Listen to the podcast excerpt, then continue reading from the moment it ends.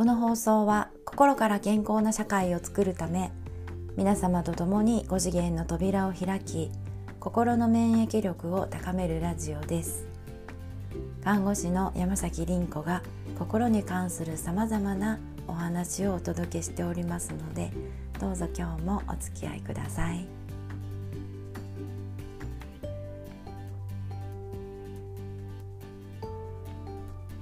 おはようございます、えー、今日はなんかまだ声が出てませんでなんかガラガラで申し訳ありません。喋ってる間にあの戻ってくるかなと思います、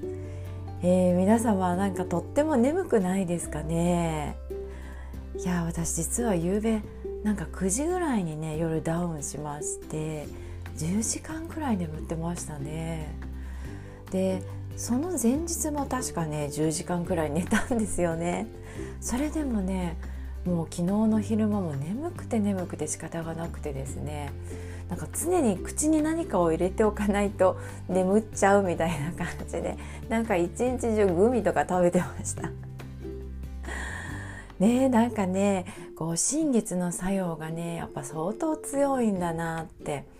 思うんですね。でこのまあ眠くて頭が働かないことがねまあ良いのか悪いのかそれは きっとその状況によって違うと思うんですね。頭が働くことが何もいいとは限らないんですよ。ぼーっとしているからこそねそのなんか理性が取れてなんか当たり前のことなんか常識的なことじゃないことが出てきたりするんでね。それはそれでいいのかなとかって思いますけどね。まあだけど私たちはねやっぱりこうして無意識的な磁場のエネルギーっていうのを受けているのでねやっぱり私はこうビジネスにも先生術を利用するべきなんですね。あの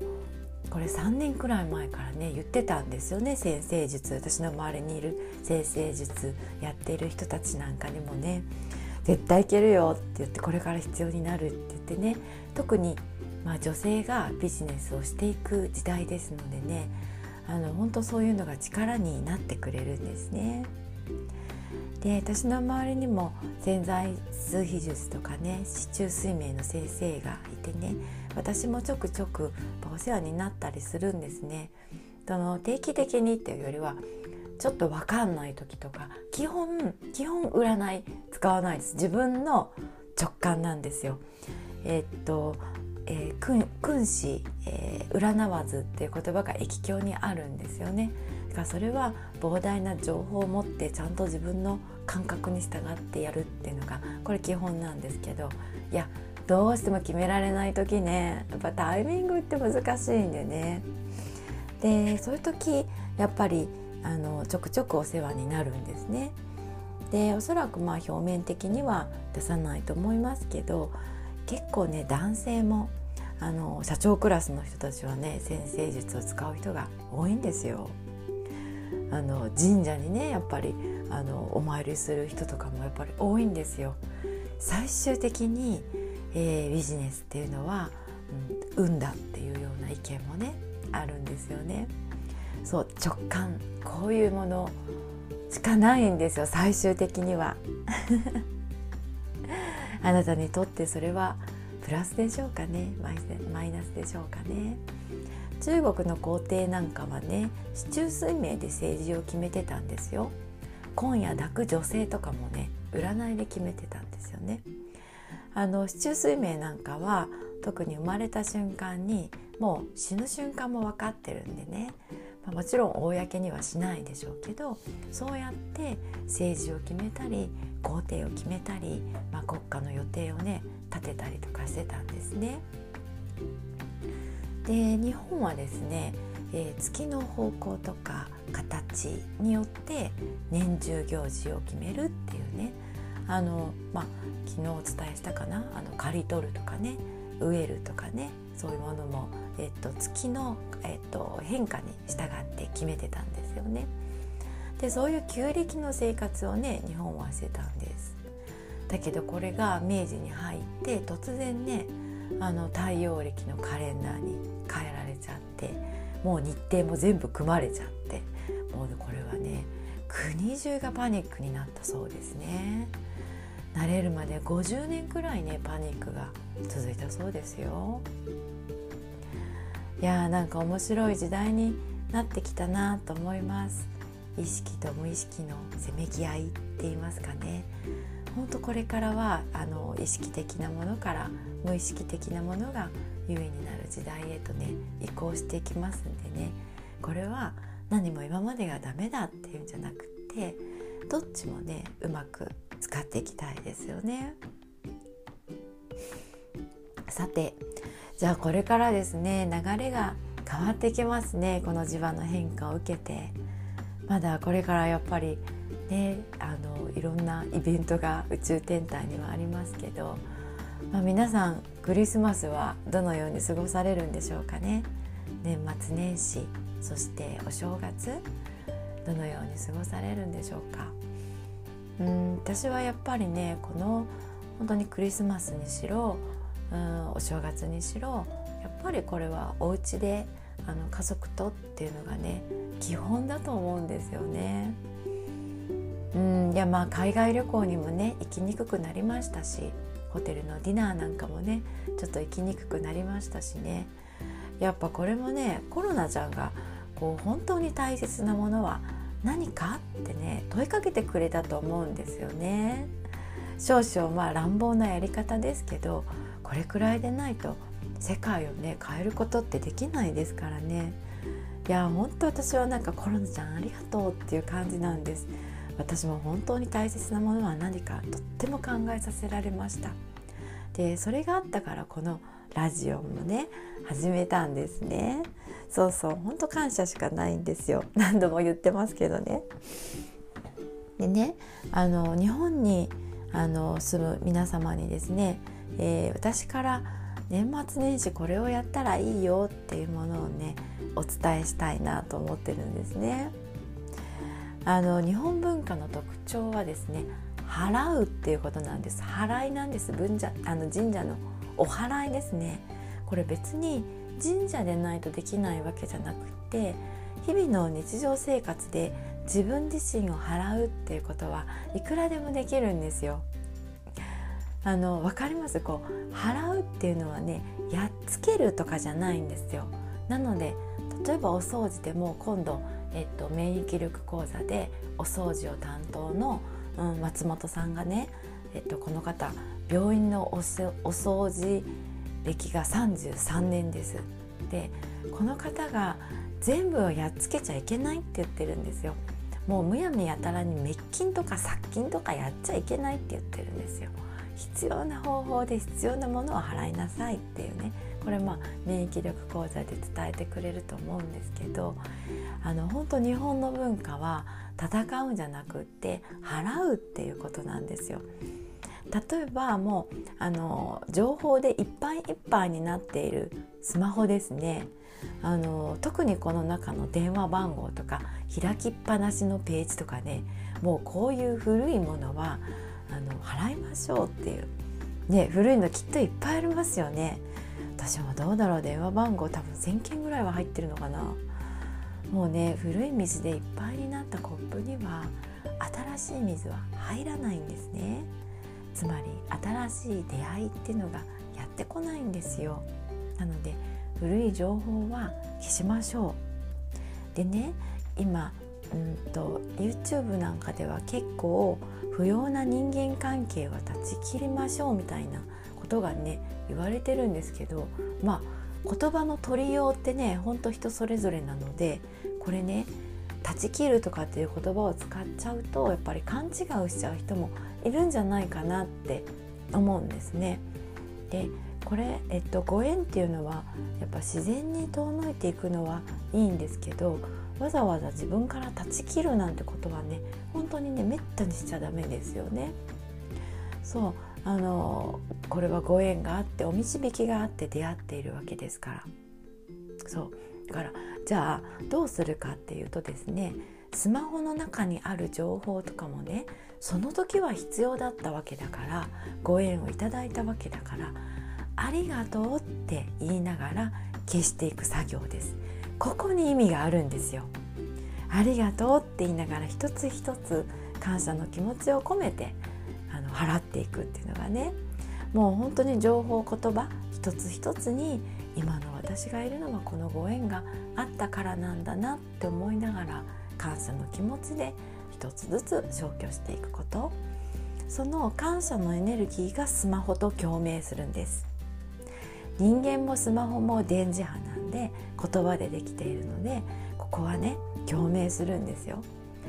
あのだからどうかねデジタル的にやらないでください。あのまとめてこう削除一括削除みたいなね。こういうことはやったらダメですね。でスマホの中の情報をまああの払うとですねこれきっと、うん、日常現実もねあのそうなっていくと思います。そうそう。感謝の気持ちを込めてねその作業をするとあの嫌なあの別れ方嫌な離れ方じゃないのでまた必要な時があればご縁は復活するんですね。そうそう。あの過去の手放してはいけないものって何もなくってあの全部手放して大丈夫なんですよ。それはちゃんとこう形を変えてね意味合いを変えて未来でまた戻ってくるんです。で必要なものはちゃんと残るんです。だから嫌な切り方をしないっていうのがとても大事なことですね。はい。それから、えー、次はですね紙です。紙紙類、えー、メモ書きとかチラシ広告とか本とか雑誌とかこういう紙類ですね。紙っていうのはねカラカラでしょ？なのでこれ邪気を吸うんですよ。そう古いこういらない気をね吸ってしまうんですね。でおそらくその紙にはもう古くなった言葉がいっぱいあるでしょう。ね。日本の50音には霊が宿りますのでねこの古い言葉を払うためにもですね紙類を整理するっていうそしていらないものは捨てましょうっていうあのこれとっても大事なんですよね。えー、っと迷う場合はですね、うん、写真を撮って画像データとしてクラウドに上げておくのがいいと思います紙ではなくてね。そうそう。あのやっぱりこれも必要だった情報がそこにあるわけだからね。やっぱり画像で残すとか。あるいはうんとなんだろう。シュレッダーでちゃんと自分で処理をするとかね。そう。で一枚一枚やっぱり感謝の気持ちで捨てていくっていうことですね。3つ目は髪でも今度は髪の毛の髪ですね。そう。これはねあの落ちた髪っていうのは、うんと、いらなくなった毛根がついてるんですよね。で、えーと、髪っていうのは、うんと、この毛根も含めて髪っていうんですけど、えー、食べ物のと一緒に入った体内の毒素なんかをね髪って排泄してくれる機能なんですよ。例えばヒ素とかね水銀とかねそういう化学物質も私たちは食べるものと一緒に必ず一緒に取り込んでるんです。でそれを尿だったり爪だったり皮膚だったりいろんなところから排泄してるんですけどそれも髪の毛もそうなんですね。だから髪の毛1本でこの一月間に何を食べたか分かるくらいのデータ量が入ってるんですよ。ね、だから部屋の床に落ちている紙とか、えっと、ベッドですね布団に落ちている紙を毎日処理する習慣を作るっていう。これですね。これ多分今ねあの面倒くさいって思わなくても、えっと、簡単なお掃除方法あるじゃないですか。例えばコロコロとかクイックルワイパーとかね。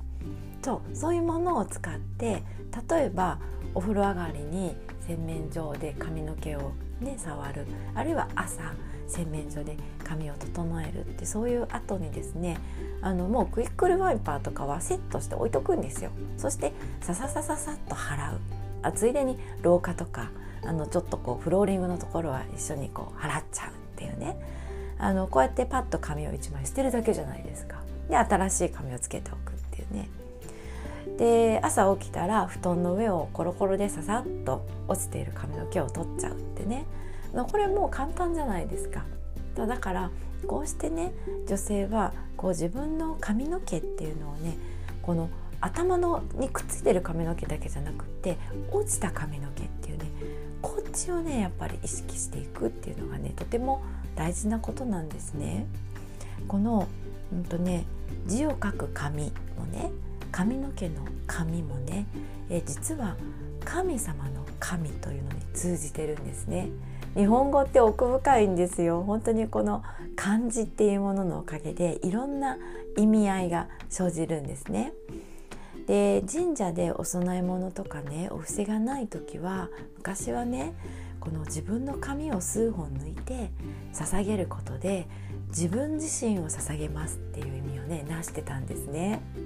まあ今それをやったらちょっと神社が困るのでダメですけどねでもどうしても助けてほしいっていう時はですね本当に神様にあの全てを自分の全てをお預けするっていうねもうあなたに運を任せますっていうそういう気持ちを込めて行われていた儀式なんですよね。自分の髪の毛を捧げるっていうのはね。そうだからやっぱりこういう意味合いがあるのでね、うん、外国はもういいんですけど日本の女性ね日本人の女性はやっぱりこういう文化の上に私たちっていうのは存在してるんです。こうやっていろんな儀式をやってきた先祖のあの末裔が私たちなんでねやっぱり日本の文化っていうのが大事なんですね。あの自分の足元になるわけです。落ちた髪の毛っていうのはねやっぱ気を配りましょうね。そうそう。やっぱ日本に住むあの日本人日本の地というところに住む日本人がね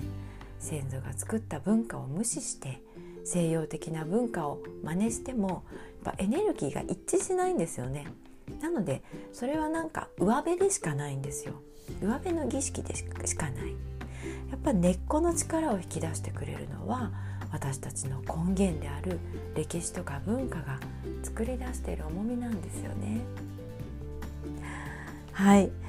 えー、まとめましょう。え、っと1番目。感謝の気持ちとともにスマホの中の古い情報を払うっていう。そして2番目。紙ですね。紙類の処理ですね。整理ですね。そして3つ目。落ちた髪の毛の処理ですね。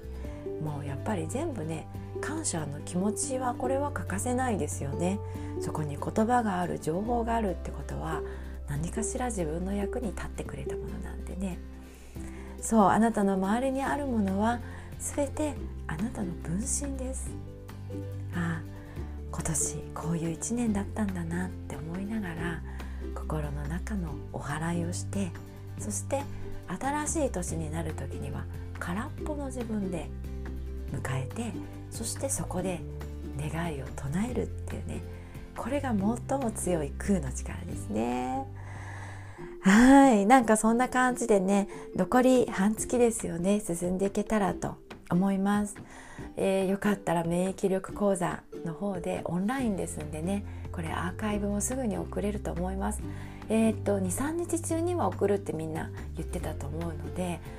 あのー、やっぱりそういうもので情報収集をして、えー、年末年始に使っていただいたらというふうに思います。では今日も軽くいきましょう。良い一日になりますように。はい私山崎凛子は幸せ健康村の運営とかウェルネスナースの育成個人においてはウェルネスコーチングなどをしております。幸せ健康村では免疫力講座をウェルネスナースビジネスプログラムでは現在3期を募集しております。5次元に上昇するための学びをしておりますのでどうかどこかにご参加いただけますと幸いです。今日もお聴きくださりありがとうございました。you.